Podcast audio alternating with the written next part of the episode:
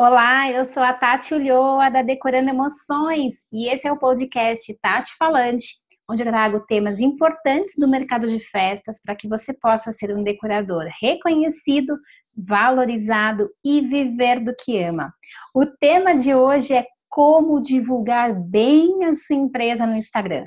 Não basta você simplesmente colocar lá fotos e achar que os seus clientes vão cair do céu ou que as pessoas vão se interessar em segui-lo simplesmente porque posta meia dúzia de fotos.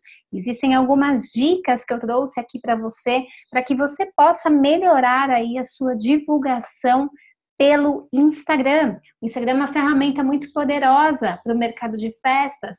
As pessoas que vão consumir conteúdos de festas, elas consomem conteúdos visuais. Por isso o Instagram é a plataforma que mais dá resultado para os decoradores que divulgam bem as suas empresas lá.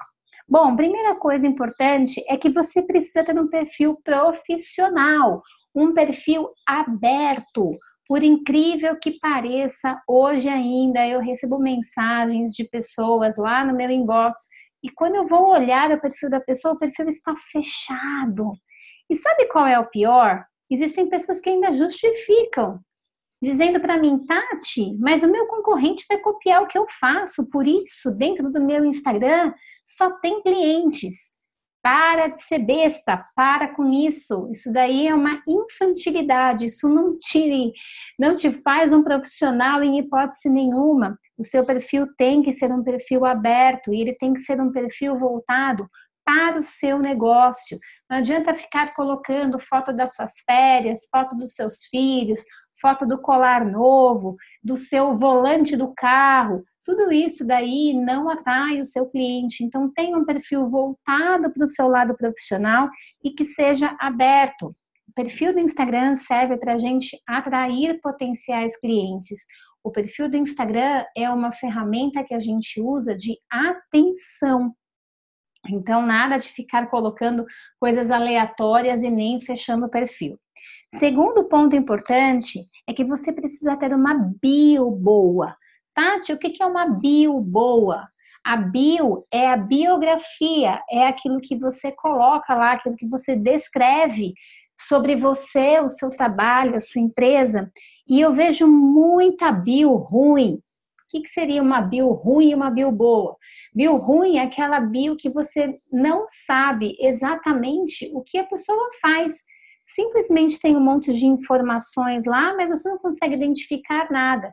Então, a minha sugestão de bio boa é que tenha o nome da sua empresa, que tenha o seu nome, ou seja, quem está à frente da empresa. Hoje, mais do que nunca, pessoas se conectam com pessoas. Então não adianta mais você colocar lá o nome da sua empresa e achar que está tudo bem.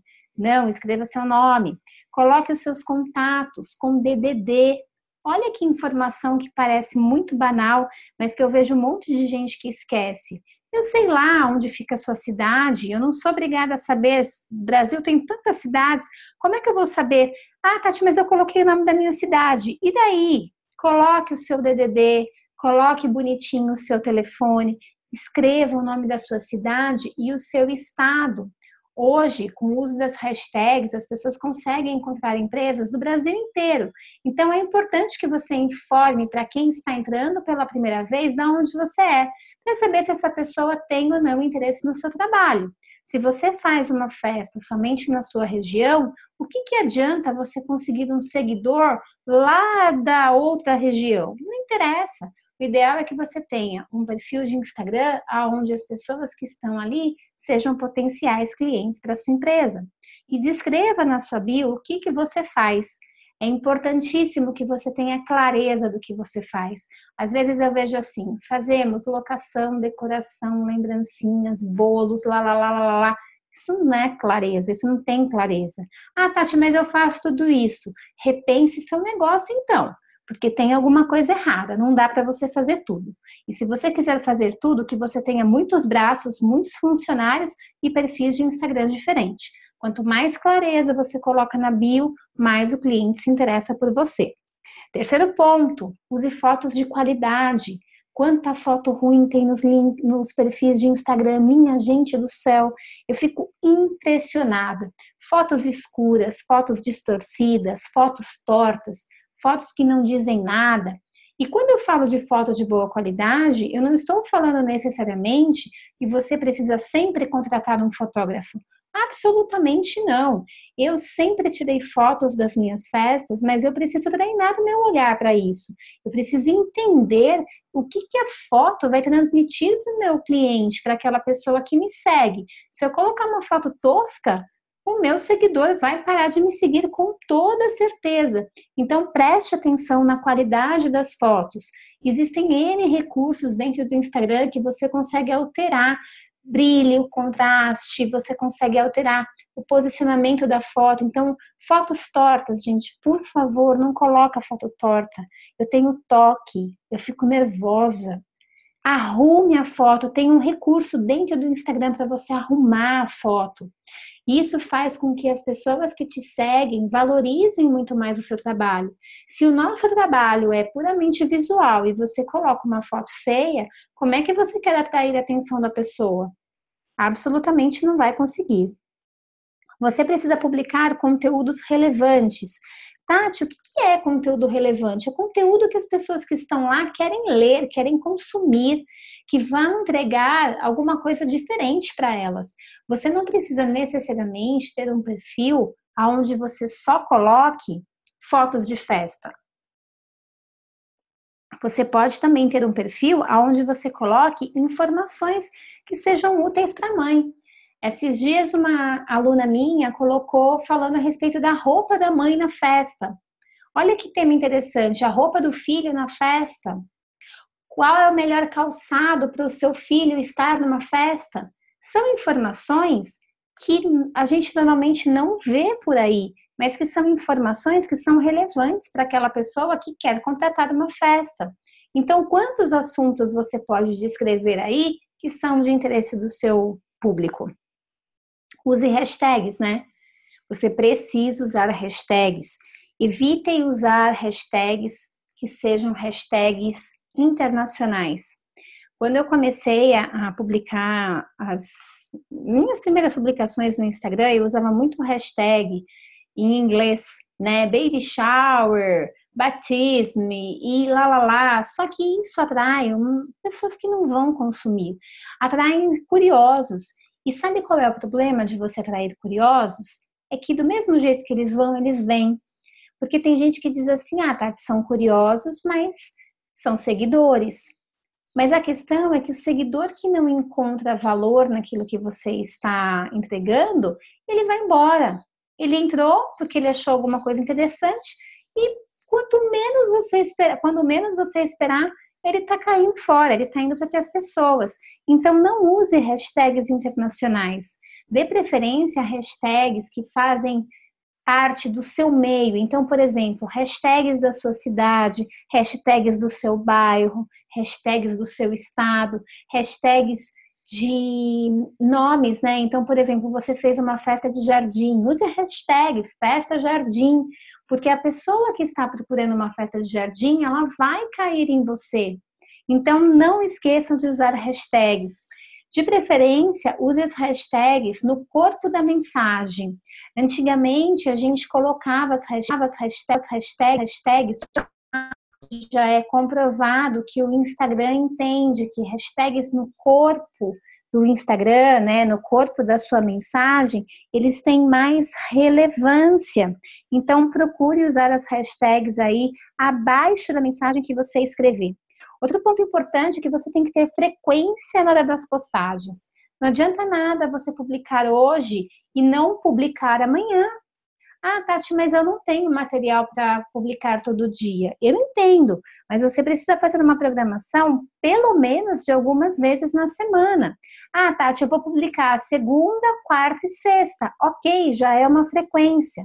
O seu seguidor, ele gosta de consistência. O seu seguidor gosta de perceber que você está em movimento.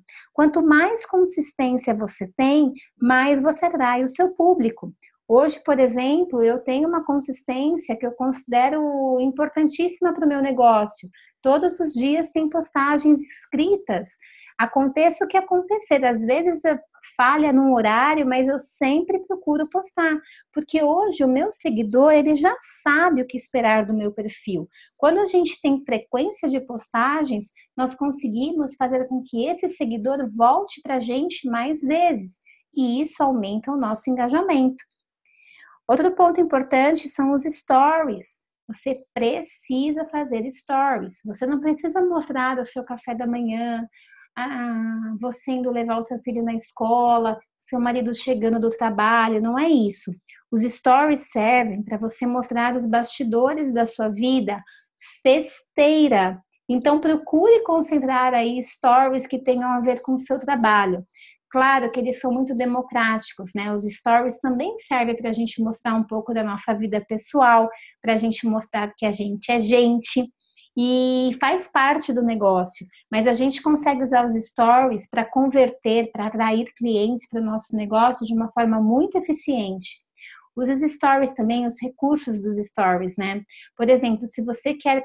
Ah, Tati, estou com dificuldade de saber o que escrever. Poxa, coloca lá uma caixinha de perguntas nos seus stories. Pergunte para sua audiência o que, que eles gostariam de ver no seu Instagram, qual é o tema da festa que eles gostariam de ver, quais são as cores que eles gostam. Poxa, dá para fazer tantas pesquisas bacanas nos stories e a grande maioria não faz. Então, não seja a maioria, seja a ponta da flecha, use os stories de forma inteligente. Outro ponto importante, como o próprio nome diz, Rede social. Você tem que fazer o quê? Se relacionar. Rede social serve para se relacionar. Então, nada de deixar clientes no vácuo, nada de deixar mensagens, por mais chatas que elas sejam, no vácuo. Às vezes, todo mundo, né? Todos nós sempre vamos ter aí haters, ou seja, pessoas que vão entrar no nosso perfil para fazer algum tipo de crítica. E muitas vezes essas críticas, elas são críticas destrutivas, né? Para acabar com o nosso dia, para acabar com o nosso humor. Até essas mensagens merecem uma resposta. Claro, se for alguma coisa que realmente você perceba que a pessoa foi maldosa, que a pessoa foi injusta, é, que não faz muito sentido, que não há uma discussão saudável nisso, deleta. Mas sempre procure responder às pessoas, porque mesmo essas pessoas que te criticam podem alavancar o seu negócio. Teve uma vez que eu fiz uma publicação e uma pessoa criticou muito duramente aquilo que eu falei. E, sinceramente falando, essa pessoa que criticou, ela não tinha o menor know-how para crítica, ou seja, nem do mercado de festas ela não era. Então, ela não entendeu a situação da forma com que eu quis passar. Hoje, o meu perfil de pessoas dentro do Instagram são pessoas que querem ser decoradores, pessoas que querem seguir a profissão, que estão lá em busca de dicas para melhorar o seu negócio. E essa pessoa não era uma pessoa nesse perfil e ela fez uma crítica. E o que foi interessante, eu respondi, eu percebi que ela não era, obviamente, eu não vou começar a mensagem tipo, ah, você nem é decorador e está falando. Não dá, né? A gente pensa e não fala.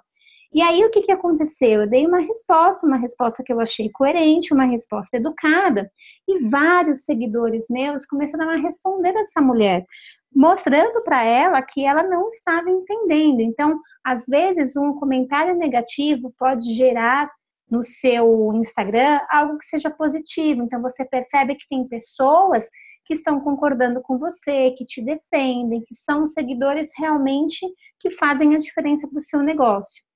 E por último, aí, como dica para você divulgar a sua empresa, conte uma história na legenda. Não coloca simplesmente uma fotinho lá de qualquer jeito e aí você escreve qualquer coisinha embaixo. Tente colocar a história da festa, contar como o seu cliente se comportou, como ele foi, como é que foi, por que, que você escolheu aquelas cores, aquele tema, o que, que a mãe sentiu no dia da festa. Tudo isso faz com que as pessoas que estão lendo se envolvam muito mais do que só a foto. Uma foto sem legenda, uma foto dizendo assim, a batizada da Maria Luísa, ela não diz absolutamente nada. Você não consegue criar o envolvimento necessário para você se relacionar. Então é isso. Eu espero que você já aplique essas dicas aí hoje mesmo dentro da sua empresa e a gente se vê no próximo podcast. Até mais. Tchau, tchau.